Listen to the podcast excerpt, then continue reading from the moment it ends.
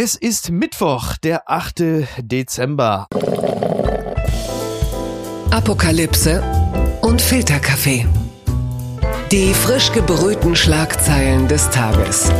Mit Mickey Beisenherz. Einen wunderschönen Mittwochmorgen und herzlich willkommen zu Apokalypse und Filterkaffee, das News Omelette. Und auch heute blicken wir ein wenig auf die Schlagzeilen und Meldungen des Tages. Was ist wichtig? Was ist von Gesprächswert?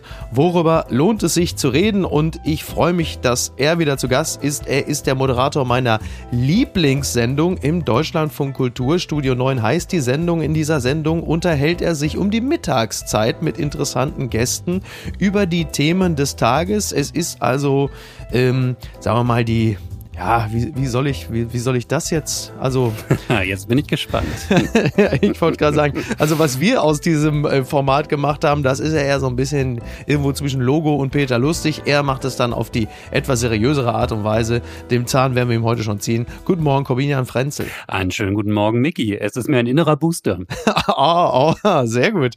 Da bist du natürlich jetzt schon voll im Thema. Es gibt ja diese Aktion, diesen Hashtag gemeinsam gegen äh, Corona. Da haben sich sehr viele Unternehmen zusammengeschlossen. Über 150, es schließen sich weitere an, die äh, ihre Claims, ihre Slogans Corona und impfgemäß verändert haben. Also äh, gibt ich glaube Douglas irgendwie Come Impf and Find Out. Das ist äh, wohl einer der besseren, quadratisch praktisch geimpft, habe ich von Ritter Sport gesehen. Was ist bei dir hängen geblieben? Ähm, ich fand äh, erstaunlicherweise Hornbach, den Baumarkt, ganz schön. Hornbach, es gibt immer was zu impfen. Weil ich dachte, irgendwie, das, irgendwie passt diese Impfkampagne auch so zu, zur Baumarktästhetik. Ne? Also so schnell mal eine Halle irgendwo hingestellt und, und da mal so ein kleines Zelt vorneweg. Also irgendwie, irgendwie haben die mich am meisten äh, gepackt. Wobei ich sagen muss, insgesamt, ich habe das ähm, nochmal so ein bisschen durchgescrollt vorhin, so äh, sind ja auch alle auf Twitter dabei und zeigen sich damit. So richtig, richtig gut fand ich ja, doch, doch, e-, ehrlicherweise, ich, ich fand zwei gut, aber das war eher aus der Politik. Die CDU, die hat das Wahlplakat von Angela Merkel von 2017 nochmal umgebaut. Ja. CDU für ein Deutschland, in dem wir gut und gerne impfen. Ah. Da sieht man auch nochmal, Angela Merkel ist ja jetzt in diesen Stunden auch nochmal ganz schön. Ja. Und dann, und das zweite ist aber, ich glaube, das ist ein Fake. Ich glaube, das ist nicht echt von denen. Deutschland, aber geimpft von der AfD, ja, ne? also Deutschland aber normal. aber ich glaube, das ist nicht original von denen, oder? Hast, ja, hast du da ich Informationen? Nicht. Also wenn man, wenn, wenn man Alice Weidel gestern im Bundestag gesehen hat, dann hat man eher nicht den Eindruck, dass sie sich an die äh, Spitze der Anti-Corona-Maßnahmen, beziehungsweise der Anti-Corona, der Anti-Corona-Maßnahmenbewegung will sie schon. Dann, dann, bleiben wir, dann bleiben wir jetzt auch mal direkt äh, in diesem Bereich. Die Schlagzeile des Tages. Äh, der Song des Tages ist vermutlich Sie ist weg von äh, den Fantastischen Vier. Das Titelblatt des Tages ist wie so häufig äh, wieder mal von der Taz und da steht nämlich dick vorne drauf, Deutschlands neue Regierung knallhart zu China, keine Kanzlerin bei Olympia und wir sehen Angela Merkel, like wer sie noch kennt.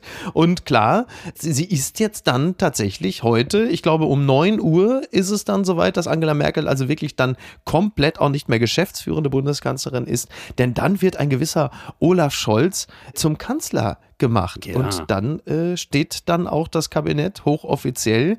Gestern wurde ja schon der Koalitionsvertrag unterschrieben. Hast du die Bilder gesehen? Hast du gesehen, wie äh, Toni Hofreiter da so hinten stand? Der hat ein bisschen geguckt wie Merkel im Karneval, ne? ja, ich habe ich hab auch gedacht, das ist, ich meine, er stand da ja als Fraktionsvorsitzender, noch Fraktionsvorsitzender mhm. von Bündnis 90 Die Grünen. Das war dann ja äh, am Nachmittag dann auch Geschichte. Ja. Und ja, manchmal ist Politik auch grausam. Ne? Also nachdem wir alle äh, minutiös mit erfahren haben, wie er es gerne geworden wäre, Minister in diesem neuen Kabinett. Und dann muss er noch auf diesem Foto stehen und man weiß schon, naja, danach ähm, wird er auf solchen Fotos nicht mehr stehen. Mhm. Aber ich, ich weiß nicht, wie es dir ging. Es war ja natürlich auch viel diskutiert jetzt in diesen Stunden, dieses Foto. Und vor allem dann auch dieser Auftritt auf, in der Bundespressekonferenz äh, der drei, die auch auf dem Foto vorne stehen, nämlich der drei Männer, die diese Koalition prägen werden. Also ja. Natürlich der Bundeskanzler ne? und Klar. dann der Vizekanzler Robert Habeck und der äh, Vize Vizekanzler oder irgendwie doch eher erster Vize, man weiß ja nicht genau, Christian Lindner. Ja. Bei aller Parität und bei allem, was da so groß gefeiert wurde, man merkt schon, so wenn es ernst wird, dann machen es halt schon eher die Jungs. Ne? Und ja. ja, ich will jetzt auch nicht, ich will es mir nicht so einfach machen, denn wir erleben auch in Redaktionen immer wieder die Schwierigkeit ähm, bei Interviewpartner, mhm. Partnerinnensuche. Irgendwie so einfach ist es häufig gar nicht bei bestimmten Themen. Ja? Also insofern will ich es mir nicht so einfach machen, jetzt mit dem Finger darauf zu zeigen, aber es zeigt halt, dass auch diese neue Regierung äh, dieses strukturelle Problem so ein kleines bisschen einfach mit in ähm, die neue Zeit genommen hat und da sicherlich äh, ein bisschen was tun muss. Absolut, total. Also der mangelnde Diversitätscharakter äh, wurde ja auch schon beklagt, unter anderem vor allen Dingen von Markus Söder und Markus Bube, dass keine Bayern in der, äh, in der neuen Koalition vertreten sind. Ja, wobei Claudia Roth, ne? So, bitte. Ja, richtig. Ne? Die ist, äh, ich meine, so ähm, als, als Kulturstaatsminister ist man ja so, so nur so halb da haben wir immerhin, sie, kommt sie nicht aus Ulm oder so? Ist sie nicht wie, oder, wobei dann wäre sie, wäre sie ja schwer. Augsburg, nee, ist, Augsburg, Augsburg, wenn mich nicht Augsburg. alles täuscht, aber ich will mich jetzt nicht festlegen. Ja, ja, ja nee, dann, dann habe ich, ihr, hab ich ihr Unrecht getan. Aber klar, äh, das, was du gerade über das Thema äh, Männer-Trio gesagt hast, das hast du ja im Umkehrschluss auch in gewisser Hinsicht natürlich auch bei den Grünen. Da sind wir wieder bei der Personalie Cem Özdemir und dann soll es auch bis auf weiteres damit mal gut sein. Aber da hat man es natürlich auch gemerkt. Also wenn es so an die, äh, sag mal, an die Filet Spitzen geht, da hat man dann auch gesagt, ja, Diversität ist wichtig, haben wir mal gesagt, aber jetzt, äh, Leute, jetzt, wir können ja jetzt nicht irgendwie den zum Außenminister machen, das muss ja Annalena machen. Ich bin ja hier, das geht ja auch nicht. Ja, dann soll er das mit den Kartoffeln machen. Und da merkst du es halt eben natürlich auch ein bisschen. Ja. So, und bei der SPD habe ich den ganz großen äh, Diversitätsbooster jetzt auch nicht gesehen. Man freut sich jetzt, ja, äh, es sind Frauen, sehr viele Frauen dabei. Das ist wahrscheinlich auch schon jetzt ein echter Fortschritt. Aber sag mal, in den nächsten vier Jahren geht da natürlich noch einiges. Und das ist noch die, sagen wir mal, das ist noch eine der harmloseren Aufgaben, die dem Kabinett jetzt bevorstehen. Christian Lindner hat es ja übrigens noch gesagt, jetzt beginnt die Zeit der Taten. Das waren auch akute Kessmann-Vibes, die ich da äh, gespürt habe, was den Satz angeht. Aber es wird ja wirklich, sie starten ja jetzt in eine Zeit hinein, die ja nun alles andere als prädestiniert dafür ist, einen glanzvollen äh, Schwung zu haben. Also was da alles wartet. Ja, das ist einerseits wirklich traurig für diese neue Regierung, dass sie in so eine schwierige Zeit, ne, also Stichwort Corona, aber äh, auch mhm. ne, außenpolitische Krisen hineinkommt. Ja. Und gleichzeitig habe ich aber das Gefühl, nachdem wir jetzt so viel Harmoniesignale mhm. hatten und so viel Aufbruch und so viel Rhetorik, ähm, ist es vielleicht auch eine ganz gute Erdung dieser neuen Regierung, dass einfach mal klar ist, okay, jetzt, jetzt mal Schluss irgendwie ja, mit den schönen Bildern und ja. äh, mit, mit der Beschwörung ähm, der Zukunft und des Fortschritts, sondern halt mal machen. Ja, ja. Aber nochmal auf diese, diese Frage auch der Besetzung. Ich glaube, was wir halt da jetzt echt sehen, vielleicht bei der SPD sogar weniger als bei den anderen Parteien, dadurch, dass die so lange nicht dran waren, gerade auch bei den Grünen, gab es auch so einen gewissen Karrierestau. Ne? Also da sind halt auch Leute, die haben jetzt zum Teil zwölf Jahre, ja. zum Teil 16 Jahre gewartet. Also ich hätte mich nicht gewundert, wenn Jürgen Trittin auch noch kurz gesagt hätte, aber Leute, ich meine, eigentlich habe ich das doch ich damals bin doch nicht noch gut. gemacht. Ich bin doch auch noch da. ähm, und, und da merkt man natürlich schon, äh, dass da ähm, eine Generation ist, die auch wirklich gut ist. Ja. Ne? Also die auch wirklich was drauf hat und die halt eigentlich schon etwas früher einen Regierungswechsel gebraucht hätte, um mal ranzukommen. Und ich glaube, insofern werden wir das mit ein bisschen äh, Verspätung auch erleben, auch bei dieser Ampelkoalition, gerade so bei den progressiveren Kräften in der Ampelkoalition, dass wir da so gesellschaftlichen Wandel dann wahrscheinlich in den nächsten Jahren ein bisschen besser absehen können. Ich weiß nicht, ob das die tröstet, die da jetzt enttäuscht sind. Ähm, es ist halt wieder mal so, ja, irgendwann kommt der Zeitpunkt, ähm, seid geduldig. Aber nichtsdestotrotz, äh, dieser Gedanke kam mir. Ja, ja, also dem äh, gerade ja schon angesprochenen Toni Hofreiter wurde ja auch in Aussicht gestellt, äh, dass wenn dann irgendwann demnächst mal dann nochmal Ministerposten frei wird, dass er also dann auf jeden Fall sofort, also von der Ersatzbank äh, ran darf. Äh, bis dahin soll er den Vorsitz des Europaausschusses im Bundestag übernehmen und sich dann äh, für weitere Aufgaben empfehlen. Er hatte ja wohl zwischenzeitlich gesagt, Leute, ich bin jetzt wirklich nur mal ganz einfacher Abgeordneter, ich habe jetzt keinen Bock mehr. Ich ziehe privat wieder Pralinen und dann war's das das aber auch für mich. Also insofern wird das interessant sein zu beobachten. Eine Personalie, bevor wir zum nächsten Thema kommen, ist natürlich noch der via Twitter Volksentscheid erkorene Karl Lauterbach, also der Gesundheitsminister. Also wie lange wird es dauern, bis er mit den Realitäten, übrigens auch bei Twitter, konfrontiert werden wird, wenn es darum geht, äh, den Unwägbarkeiten, äh, vor allen Dingen auch bedingt durch die neue Omikron-Variante, dann entgegenzutreten und plötzlich festzustellen, den Candy Storm, den ich hier bei Twitter bekomme, für meine, für das, was man in mich auch hinein denkt, das ist jetzt nicht mehr ganz so einfach. Wie viele Tage gibt's ihm? Ja, wir können ja mal die Kurve von Jens Spahn so aus den letzten anderthalb Jahren einfach mal daneben legen und dann gucken. Mhm. Ich habe das auch schon mehrfach gedacht. Also ich muss dazu sagen, ich kann diesen, diesen ähm, Lauterbach-Hype und auch den Lauterbach-Hass mhm beides nicht verstehen. Ja. Also er lässt mich sehr viel kälter, diese Personalie lässt mich sehr viel kälter als, glaube ich, 90 äh, Prozent dieses Landes. Insofern äh, hoffe ich auch einigermaßen neutral auf ihn schauen zu können. Es gibt ja wirklich die Befürchtung, dass, äh, dass er trotz aller Expertise vielleicht gerade für so ein Ministeramt gar nicht so der richtige Typus ist. Mhm. Wir werden das sehen. Das Gemeine ist ja, Olaf Scholz hat ihm ja im Prinzip eigentlich schon was ordentlich mit in den Korb gelegt, dieses Versprechen, bis Weihnachten 30 Millionen Impfungen. Oh ja. Da bin ich mal schon gespannt gespannt, wie sehr das sein Versprechen auch sein wird und sein muss. Und klar, die zweite Frage ist dann halt wirklich so das erste Jahr. Ich denke mal, im ersten Quartal sollten wir nochmal uns über diese Personalie beugen. Und es ist natürlich irgendwie, er ist jetzt nochmal so die Heilsgestalt. Wir haben das ja bei der Ampel insgesamt erlebt. Ne? Ich habe so den Eindruck, ja. ich, ich musste mich irgendwie so dran erinnern, ähm, du erinnerst dich bestimmt an diese wunderbare Serie aus früheren Zeiten, Akte X. Natürlich. Damals, als man noch äh, Serien mit äh, deutschen Namen versehen hat und nicht ganz professionell X-Files gesagt hat. Akte X, ne, der Hauptslogan war doch I want to believe. Ja. Und ich habe so das Gefühl, das ist so ja, das der Begleitsound ja. für diese neue Regierung. Und zwar bis hin weit in die, die berichterstattende Klasse, ja, der Hauptstadtjournalismus, der irgendwie so das, den Wunsch hat, das soll jetzt mal nicht mhm. zynisch und im Klein-Klein sich verlieren, sondern es soll klappen. Aber gerade weil dieser Wunsch so groß ist, ist natürlich die Fallhöhe enorm. Und ich glaube, wir müssen uns dann alle am Riemen reißen, dass wir die, die dann fallen, das nicht zu sehr spüren lassen und damit wieder ganz neue Frustrationen auslösen. Es gibt sie noch. Die gute Nachricht. Warte mal, warte mal, warte mal. Da fehlt mir doch glatt. Da fehlt mir Sekunde, Sekunde, Sekunde. Da habe ich glatt die Überschrift weggehauen. Sekunde. Moment, Moment, Moment. So, da habe ich sie doch. Hier, nicht schlimmer als Delta. Fauci zeigt Zuversicht bei Omikron. Das berichtet NTV. Die neue Corona-Variante Omikron sorgt weltweit für Verunsicherung. Der US-Immunologe Anthony Fauci hält die Mutante für hoch ansteckend. Es sei aber, Zitat, nahezu sicher, dass Omikron nicht gefährlicher als andere Varianten sei. So der Berater von Präsident Biden.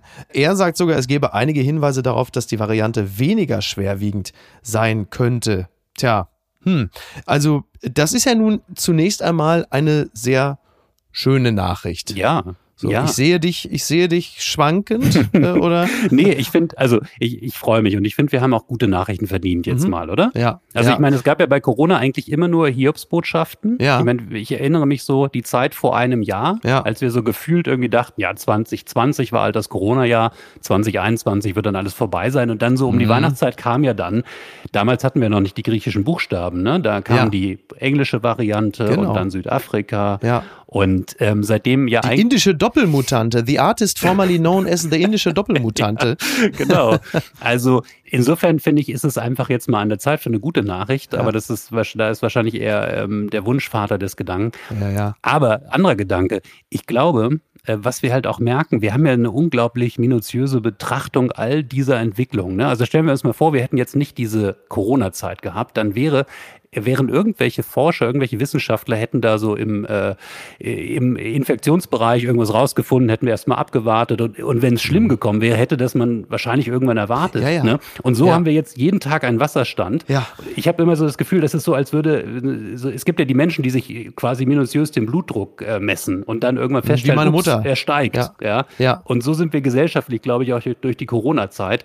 Also insofern so, so ein bisschen runterdimmen und sagen, mhm. könnte auch mal eine gute Nachricht sein sein, ist vielleicht nicht Absolut, verkehrt. absolut. Also es ist so, dass das muss ich, äh, muss ich jetzt natürlich dazu sagen. Christian Drosten hat sich in seinem Podcast gemeldet. Das ist gerade noch, äh, habe ich gerade noch auch noch mit aufgenommen. Der wiederum, äh, ich will nicht sagen, dass er Fauci widerspricht. Er ist nicht ganz so positiv. Er sagt, äh, Delta-Virus, äh, das ist unser Problem bis in den Januar rein. Omikron wird uns dann äh, bis in den Sommer begleiten. Das ist dann unser Problem. Und er sagt sinngemäß, weil diese, diese Omikron-Variante hat wohl einfach insgesamt eine höhere Virus Viruslast. Und je mehr Virus, desto größer ist halt einfach die Krankheit. So, und er sagt halt, dass es derzeit so ist, dass in Südafrika und in England äh, sich alle drei, vier Tage die Fälle verdoppeln würden. Und wäre das für Deutschland auch der Fall, dann hätten wir, Zitat, ein ernstes Problem. Äh, Ich dachte eigentlich, wir hätten das bereits, aber gut, sei es drum. Es ist aber wohl so, dass in Deutschland aufgrund der Maßnahmen gerade da eine ziemliche Notbremse eingezogen sei. Unterm Strich ist es immer wieder eine Sache, die dem Ganzen als Maßnahme dagegen zugrunde liegt und das ist halt das Impfen und das Boostern. So, das bleibt am Ende immer die Bottomline, wo man sagt, äh, egal was jetzt gerade kommt, wer sich boostert, der kann sich äh, gegen einen schweren Verlauf wappnen und das ist ja unterm Strich genau das, worum es auch geht. Es geht ja eigentlich gar nicht mehr darum, dass man die Neuinfektion runterhält, also das wäre auch schön, aber es geht vor allen Dingen halt eben darum, dass die Intensivstationen nicht, ich zitiere an dieser Stelle, voll laufen und das geht natürlich am besten, indem man sich immunisiert und imprägniert. Ja, ich glaube, also das ist gerade so die, die Nachricht, die Botschaft, die Message dieser Tage. Ne? Wir sehen jetzt überall überall in der Werbung, damit haben wir angefangen. Ja. Wir hören es überall. Und nur weil es richtig ist, ähm, äh, heißt das nicht, dass man es nicht doch nochmal sagen dürfte. Ja, ne? ja, also klar. ich glaube, bei manchen, bei manchen, äh, wir haben das ja immer wieder auch in den Debatten, so kritische Geister, die irgendwie das Gefühl haben, wenn alle sich einig sind, müsste ich doch vielleicht mal was anderes sagen. Aber manchmal sind Sachen einfach richtig äh, und einfach in ihrer Aussage, Impfen hilft, äh, Boostern ist jetzt angesagt. Ja. Also das machen wir. Ja, das genau, das, das machen wir, wenn wir es nicht schon gemacht haben. Übrigens hatte sich äh, im Deutschlandfunk Karl-Josef Laumann hat er was gesagt über Corona, sagte, ne, er ist ja immerhin Gesundheitsminister NRW. Mhm. Und dann ging es wohl halt eben auch um ne, 2G, 2G Plus und die Maßnahmen. Und in äh, allen europäischen Ländern wird es ja unterschiedlich gehandhabt, aber gerade 2G, das zieht ja gerade sehr gut, dass in vielen Ländern dadurch auch ordentlich geimpft wird. So, und Laumann sagte, ja, ich sag mal so, ich hoffe, dass man in dieser Frage noch zur Vernunft kommt. Ne, müssen jetzt alle Besucherinnen und Besucher, auch die geplustert sind, unbedingt jetzt andauernd getestet werden. Und du denkst, okay, ähm, es ist, ja, ja, ja ich, also ich habe das Interview auch gehört und ich, ich freue mich einfach auch immer mal jetzt jenseits der, der, der inhaltlichen Frage. Mhm. Ja. Ich freue mich, dass ähm, nicht nur in Nordrhein-Westfalen, aber gerade dort auch Politikertypen möglich sind, äh, die vielleicht ja. so ein bisschen aus der üblichen Rolle rausfallen und solange sie einen guten Job machen, und ich glaube, das kann man über den Laumann sagen in NRW. Ähm, ja, man muss da in NRW vielleicht nochmal einzelne Fragen. Ich glaube, äh, Eltern äh, mit Kindern im schulpflichtigen Alter, die werden da vielleicht nochmal insistieren und sagen, das muss man nochmal genau sich angucken. Aber ja, ja, ich, äh, ist ja kein Geheimnis, dass ich Laumann-Fanboy bin. Ne? Habe ich schon mal gehört, ja. Die unbequeme Meinung. China kritisiert Olympiaboykott. Zitat, die USA werden einen Preis zahlen. Das schreibt die Tagesschau. China hat mit scharfer Kritik auf den diplomatischen Olympiaboykott der USA reagiert und kündigte, entschlossene Gegenmaßnahmen an die USA würden einen Preis für ihre Praktiken zahlen, sagte ein Sprecher. Ja, es ist ja so, dass im Februar in Peking keine amerikanischen Regierungsvertreter oder Diplomaten teilnehmen werden. Sportler allerdings schon. Und ich dachte eigentlich immer, dass China das relativ egal ist. Äh, die sagen, die können ihre Diplomaten weglassen, Hauptsache die amerikanischen Sportler und die amerikanischen Unternehmen kommen. Mhm. Also äh, die Diplomaten dürfen wegbleiben, Hauptsache Coca-Cola ist da. Ne? Ja, interessant. Und, ne? Also das, das ja. zeigt ja, wenn solche Reaktionen kommen, dass sie offenbar nicht ganz wirkungslos sind. Ja. Also das stimmt mich positiv. Ja. Und das äh, stimmt mich eigentlich auch in die Richtung, dass ich denke, sowas wäre eigentlich als konzertierte Aktion über die USA hinaus äh, mit Ländern, die man im selben Wertekonsens äh, weiß, ja, die ja. europäischen Länder alle voran, wäre natürlich eine wunderbare Aktion gewesen. Und es ist ja auch noch nicht ganz unmöglich, andere könnten folgen. Wäre natürlich schön gewesen, ja. wenn die USA hätten das mal auch direkt abgesprochen. Vielleicht vielleicht wussten sie auch, ach Gott, mit Europa, das wird wieder kompliziert und dauert dann so lange, da sind die Olympischen mhm. Spiele schon vorbei, bis wir das geklärt haben. ähm, du denkst an die europäische Lösung? Ja, ja, ja, die berühmte Telefonnummer, die man anruft, äh, da geht ja mittlerweile sogar jemand ran. Ähm, nur ob der dann äh, die 27 EU-Mitgliedstaaten auf eine Linie kriegt, ist ja immer noch mal eine andere Frage. Mhm. Ich finde, ich, ich, ich weiß nicht, wie du dazu stehst, zu diesem Boykott. Ich habe es übrigens erst falsch verstanden, als ich die erste Nachricht sah. Ich dachte, das sei der Komplettboykott. Also wie damals das dachte ich ähm, auch, ja. äh, 1980 und dann gegen Boykott 84, also wirklich keine Sportlerinnen und Sportler. Und habe mich dann gefragt, ist das eigentlich ist das so diese, diese äh, Wasch mich, aber mach mich nicht nass Variante mhm. von Boykott? Wahrscheinlich. Oder ist das politisch klug? Das ist eine, das ist eine berechtigte Frage. Am Ende muss man ja trotzdem sowieso geschäftlich immer in Verbindung bleiben, so, ne? Und äh, ist wahrscheinlich so ein bisschen wie äh, Habeck und Baerbock und Scholz mit der Bildzeitung, wo man sagt, eigentlich wollen wir nicht, aber wir müssen ja hier auch Wandel durch Annäherung schaffen und das System von innen heraus verändern. Ähm, naja, sagen wir es mal so, hätte man die Spiele komplett boykottiert, ein Gedanke, der ja auch der Weltmeisterschaft in Katar ja auch zugrunde liegt. Anders aber noch als im Fußball ist es bei Olympia ja so, dass die Olympioniken ja jetzt auch durch Corona letzten Endes ja eh schon massive Probleme hatten, dass äh, ein Jahr den Leistungssportler und die Leistungssportlerin natürlich unglaublich viel kostet. Und ich finde, diese diplomatischen Krisen auf dem Rücken der Sportler auszutragen, finde ich auch nicht unproblematisch, weil die natürlich nicht völlig zu Unrecht sagen, pass mal auf, was ihr auf politischem Wege, auf diplomatischem Wege nicht zu leisten vermögt, das müssen wir jetzt auf eurem, das, das tragt ihr auf unserem Rücken auf, die wir uns vier Jahre lang fit machen für dieses Turnier. Wir müssen das jetzt mit. Da hätte ich als Sportler auch gesagt, ihr seid wohl irre geworden. Ja, ne? zumal anders in, als in der Politik, ne, wo wir haben ja darüber gesprochen, man auch nach äh, zwölf oder 16 Jahren Wartezeit noch Minister werden kann. Eben. Im Sport sind halt vier Jahre entscheidend. Ne? Das Exakt. kann halt sein, dass man die Leistungskurve dann nicht mehr so genau. hoch kriegt. Ja. Ähm, ich bin auch zu dem Schluss gekommen, dass es eigentlich ein wunderbarer Zwischenschritt ist und an der chinesischen Reaktion merkt man ja auch, dass er nicht ganz wirkungslos ist. Ja. Ich habe so ein kleines Problem bei diesen, bei diesen Boykott Geschichten, dass ich manchmal die Befürchtung habe, das sind, das sind so Mittel, die sich auch entwertet haben, also diese symbolischen Total. Mittel, weil man halt zu ja. schnell auch äh, mitunter dazu greift. Ne? Das ist so ein bisschen so der, der offene Brief, den haben irgendwie äh, Günther, Vollste Soli, Günther Grass und Klaus, Soli bei Twitter. Klaus Steck äh, schon runtergerockt. Genau, und dann ja heute sozusagen diese schnellen Reaktionen. Also Twitter ist ein ganz gutes Stichwort. Ne? Also man, man macht das, das ganz schnelle, starke Statement in mhm. der Hoffnung auf viele Likes aus ja. der eigenen Blase. Ja. Und das ist aber leider noch lange keine Strategie. Also ich, ähm, ich hoffe, und da habe ich aber auch ein gewissen, in gewisser Weise ein gutes Gefühl bei Joe Biden, dass ähm, da schon auch eine politische Strategie dahinter steckt, die halt natürlich bei China auch genau abstecken muss. Es gibt ganz viele Bereiche, da ist es ganz klar, äh, Klimaschutz beispielsweise, da ist es ganz essentiell, dass man zusammenarbeitet. Ja. Und gleichzeitig ja. muss man irgendwie, so wie sich China politisch verhält, viel klarer eine Linie ziehen, als das in den letzten Jahren nötig war.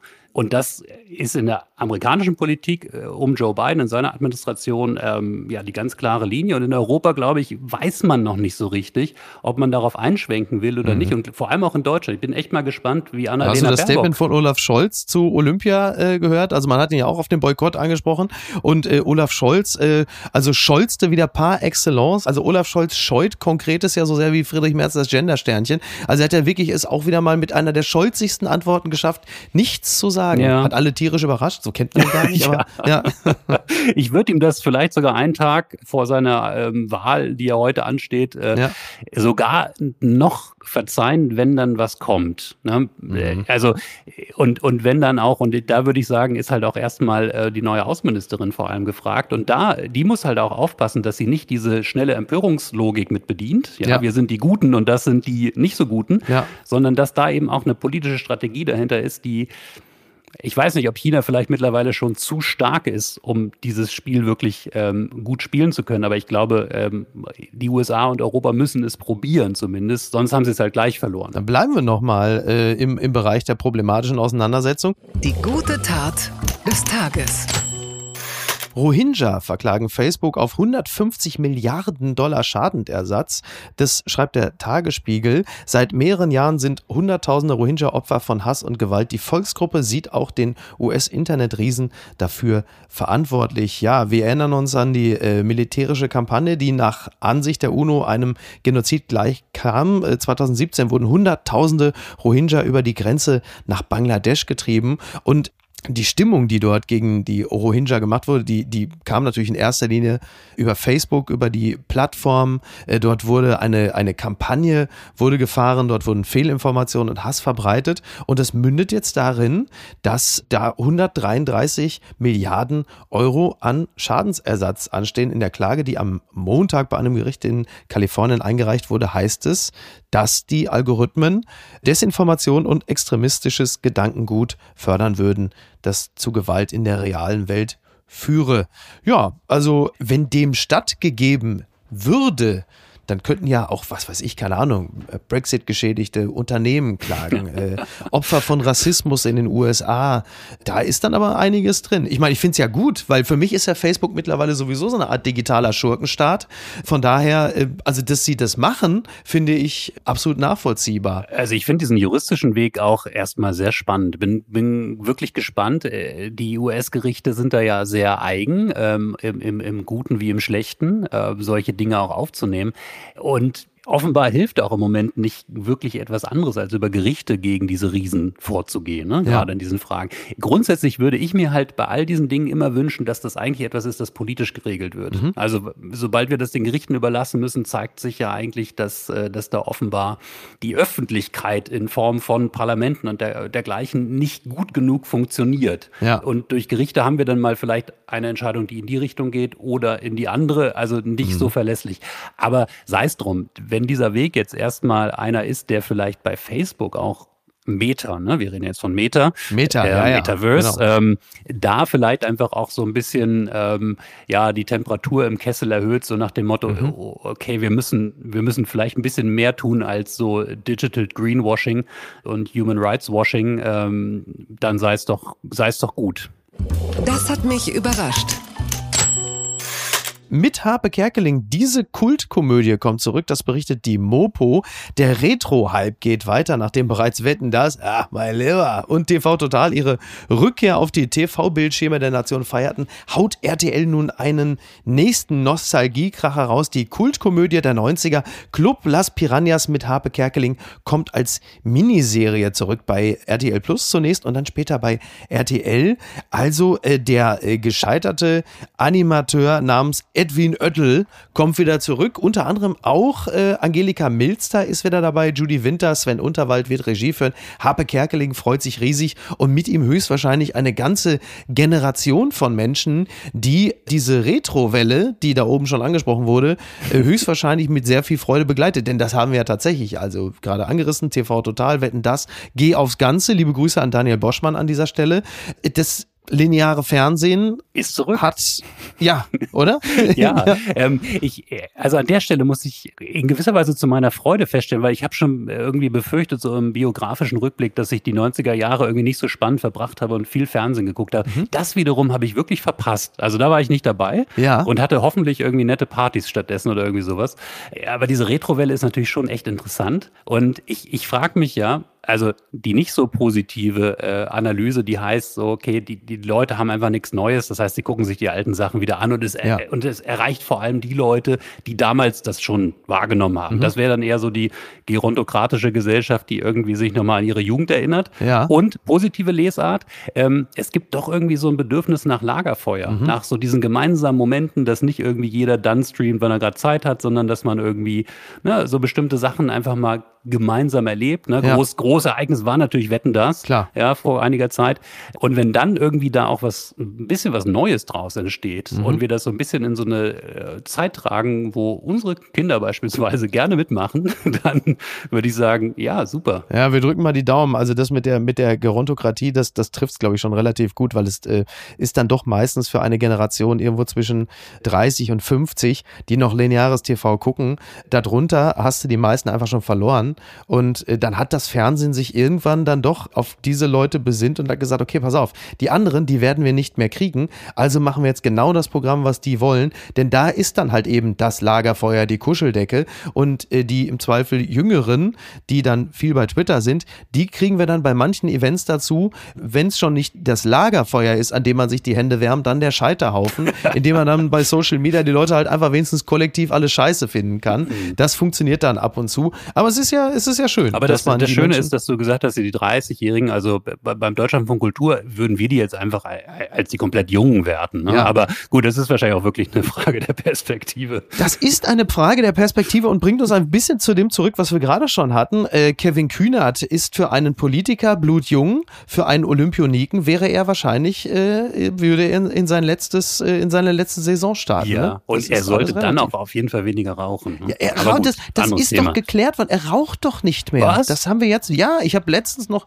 wütende Post bekommen, weil das immer noch so nach dem Motto, als sei das noch irgendwie unklar. Nein, nein, der raucht nicht mehr. Aha, ja, okay. Ja. Er riecht auch hervorragend. Also er riecht auch nicht nach Qualm oder so. Er riecht hervorragend. Ich hatte ihn am Montag bei NTV. Er riecht hervorragend. Ich lege Wert auf die Feststellung. Okay, das, äh, vielen Dank. Das habe ich mitgenommen aus unserem Gespräch. Ne? Also Guck mal, wenigstens ja. das. Ne? Ja. und vieles andere. so, und wenn wir vom Mitnehmen sprechen, dann kommen wir auch gleich. Bleiben wir bei der Mitnahmementalität. Sowas kann man sich nicht ausdenken. Äh, muss man aber, denn bald ist Weihnachten, Heiligabend und wir haben natürlich hier auch nur wirklich einen bildungsbürgerlichen Anspruch, den Leuten äh, irgendwelche Geschenkideen mitzugeben und deshalb frage ich den äh, Studierten, den Kunstbeflissenen, den äh, Literaturwissenschaftler Corbinian Frenzel, was liest du denn gerade? Kannst du irgendetwas empfehlen? Oh, also ich, ähm, ich habe mit ganz großer Freude gerade Late, late to the Party ähm, Juli C. gelesen. Ach, welches, welches über denn? Menschen, Unter Leuten, über Menschen? Über Menschen, ihr äh, jüngstes. Ja. ja. Ähm, und ich glaube, für alle Corona-Geschädigten und für alle, die vielleicht so ein bisschen manchmal am Zweifeln sind, ohne äh, wirklich, wirklich ohne Querdenker sein zu wollen, ja. sondern die die Ambivalenz des Lebens und die Ambiguitätstoleranz leben wollen, das schöne Wort, ja. ja. und sowieso ähm, Freude haben an dem Einblick in brandenburgische Welten oder überhaupt dörfliche Welten ähm, und das Tolerieren von ja, Biografien, wie sie nun einmal sind, ähm, der sollte dazu greifen. Haben aber, glaube ich, auch schon viele getan. Insofern ähm, äh, weiß ich gar nicht, ob das so ein exklusiver Tipp ist. Aber ich habe es gerade mit wirklich gerade vor, vor wenigen Tagen beendet mit großer, großer Freude. Und es ist ein, äh, ein ziemlich dickes Buch, würde sich also auch im Zweifel dazu eignen, wenn man es nicht lesen will, äh, Getier platt zu kloppen. Mhm. Und äh, das ist natürlich eine moderative Brücke, wie nur sie mir gelingen kann. Was ist denn da schiefgelaufen? Homeowner trying to smoke out snake infestation burns down own house. Das berichtet The Guardian, eine Geschichte aus Maryland. Eine Million Schaden ist dabei entstanden, als ein Hausbesitzer versucht hat, äh, sein Haus von Schlangen zu befreien mit Kohle. Dabei ist ihm äh, unglücklicherweise die komplette Hütte abgebrannt. Eine Million Schaden ist entstanden. Äh, jetzt sehen wir es erstmal positiv, ähm, gerade für dich als jemand, der in Berlin lebt. Es gibt eine dramatische Meldung über Schlangen und es geht weder um Impfzentren oder den BER. Das ist ja auch mal ganz beruhigend. aber ein Problem lösen und die Bude abfackeln hat auch so ein bisschen was von Pandemie-Management in Sachsen, oder? Ja, ich fand auch, also äh, wie würde man das im Deutschunterricht sagen, eine wunderbare Parabel unserer Zeit. oh, also ja. wir können jetzt auswählen. Ja. Pandemie, ja. ja. Ne? Also wer, wer ist die Schlange? Ist es Corona und wir schlagen ordentlich zu und äh, versuchen etwas zu bekämpfen und oh, gut, zünden an gut. anderen Stellen die Hütte. Ich, ich musste aber auch, oder viel banaler, ich meine, wir kennen das doch alle, ne? Du hast irgendwie irgendeine Fliege, die irgendwo rumfliegt. Äh, oh ja. Du willst sie kriegen und äh, schlägst dabei irgendwie das Kaffeeservice kaputt oder so. Also ja. Äh, ich meine, das Schöne ist, wenn es halt nicht gleich eine Million, eine Million war das, ne, an Schaden, oder? Das war eine Million, ja, ja, eine Million. Das ist natürlich ja, hart. Das ist dann schon irgendwie auch blöd. Ja. Und was schreibt eigentlich die Bild? Post von Wagner. Lieber Professor Dr. Dr. Lauterbach. Anfangs waren Sie für mich Doktor Seltsam. Seit 30 Jahren verzichten Sie auf Salz und Brot. Für einen Menschen mit gesundem Appetit ist das nicht vermittelbar. In Restaurants bestellen Sie Pasta ohne Salz. Köche mussten Spargel kochen ohne Salz. Die bittere Wahrheit ist, Sie waren uns weit voraus. Inzwischen wissen wir, wie schädlich Salz ist, wie es Demenz befördert, unseren Kreislauf schädigt. Diesen Prof muss man sich von seiner Herkunft her anschauen. Er ist das Kind von Arbeitern. Sohn Karl besuchte die Hauptschule. Er fiel auf, weil er klüger war. Sein Vater arbeitete in der Molkerei als Vorarbeiter, während sein Sohn in Harvard studierte. Wo kommt das denn her? Seinen doppelten Doktor machte. Mich begeistert der Aufstieg des kleinen Karl. Wir haben jetzt einen Gesundheitsminister, der mich reanimieren kann. Der weiß, was mir fehlt. Wir haben einen Arzt. Nicht mehr in Talkshows, sondern im Leben. Dr. Dr. Lauterbach, walten Sie Ihres Amtes als Arzt. Herzlichst, Ihr Franz Josef Wagner. Wir haben jetzt vor allen Dingen einen Minister, der mich reanimieren kann. Also offensichtlich äh, weiß er da mehr als wir. Ja, aber wie schön. Ja. Siehst du, also ja, ja. der Mann ist auf jeden Fall anders, also der ist euphorisierter, was das angeht, als du. Du, äh, ja, stimmt, stimmt. Ich habe mich übrigens gefragt, die Bildzeitung war ja ähm, bei dieser Kampagne, über die wir anfangs gesprochen haben, ganz mhm. vorne mit dabei. Ne? Also diese ja, das Unternehmen. war auch dringend nötig an deren Stelle. Ich habe mich gefragt, haben die eigentlich auch einen Slogan? Weil ich hätte sonst einen Vorschlag. Oh, sehr gut. Impf dir deine Meinung. Oh, fantastisch. Ja? Sehr also, gut. Ja. Vielleicht, ähm, weiß nicht, hilft ja. ja. Ja, das ist, äh, oder jede Lösung braucht einen Mutigen, der sie reindrückt, ne? Oder so. Comedian, ich danke dir ganz herzlich. Das äh, hat wieder mal großen Spaß gemacht. Ich freue mich sehr, wenn du das nächste Mal wieder dabei bist. Und wir stehen natürlich heute stramm um neun Uhr äh, die, die Hand. Äh, ein letztes noch. Olaf Scholz wird wahrscheinlich den Eid leisten und nicht sagen, so wahr mir Gott helfe, als erster mhm. überhaupt. Wir sind erschüttert, oder? Wir sind erschüttert. Also ich bin ja ähm, Protestant und Mitglied der Kirche. Und äh, wie jeder politische Journalist äh, fragt man sich ja natürlich auch, was, wenn ich Kanzler würde? Mhm. Was würde ich sagen? Ja. Ich finde es als Signal in eine säkularisierte Gesellschaft und immer mehr säkularisierte Gesellschaft gut, und ähm, richtig und überhaupt nicht problematisch. Ja. Aber ich finde es auch andersrum nicht problematisch. Also wer beim Amtseid diesen, diesen Gottesbezug äh, leisten will, bin mal gespannt, bei wem wir das hören werden. Morgen sind ja auch die Minister dran, die können sich ja auch ja. entscheiden. Oh ja. Also ja, insofern, aber es ist wirklich, also das vielleicht nochmal zum Abschluss, es ist ja wirklich echt ein bedeutender Tag. Wir machen das ja nicht so mhm. häufig, ne? Ja. Also alle wirklich. 16 Jahre. In, Exakt. Wenn wir in 16 Jahren dann den nächsten Kanzler, die nächste Kanzlerin begrüßen, dann sind wir auch ein bisschen älter. Ja, allerdings. Wir haben jetzt eine, äh, die deutsche deutsche Politik und die Tagesschau bestimmen jetzt Namen wie Nancy, Kevin und Marco. Das hätte früher nur für RTL 2 die oder TV Total gereicht. Also von daher, wir begleiten das mit großem Interesse und im Zweifel machen wir das demnächst wieder gemeinsam. Ein letztes muss ich natürlich noch sagen, dass, äh, und es tut mir leid, dass du bei dieser jämmerlichen Werbeveranstaltung noch dabei sein musst, aber wir haben jetzt Merch, wir haben jetzt Hoodies, wir haben jetzt Tassen, wir haben jetzt T-Shirts, äh, unter anderem äh, zusammen mit Hands of God unter Shop www.krasserstoff.com slash Apokalypse Filterkaffee findet man das. Also Corbinian, du weißt jetzt auch, du hast äh, junge Menschen in deinem Umfeld, die werden dir das aus den Händen reißen. Ich habe jetzt die, ne? ich weiß jetzt, wo ich meine Weihnachtsgeschenke kriege. So, bitte. Also, vielen Dank, Miki, für diesen sehr Hinweis.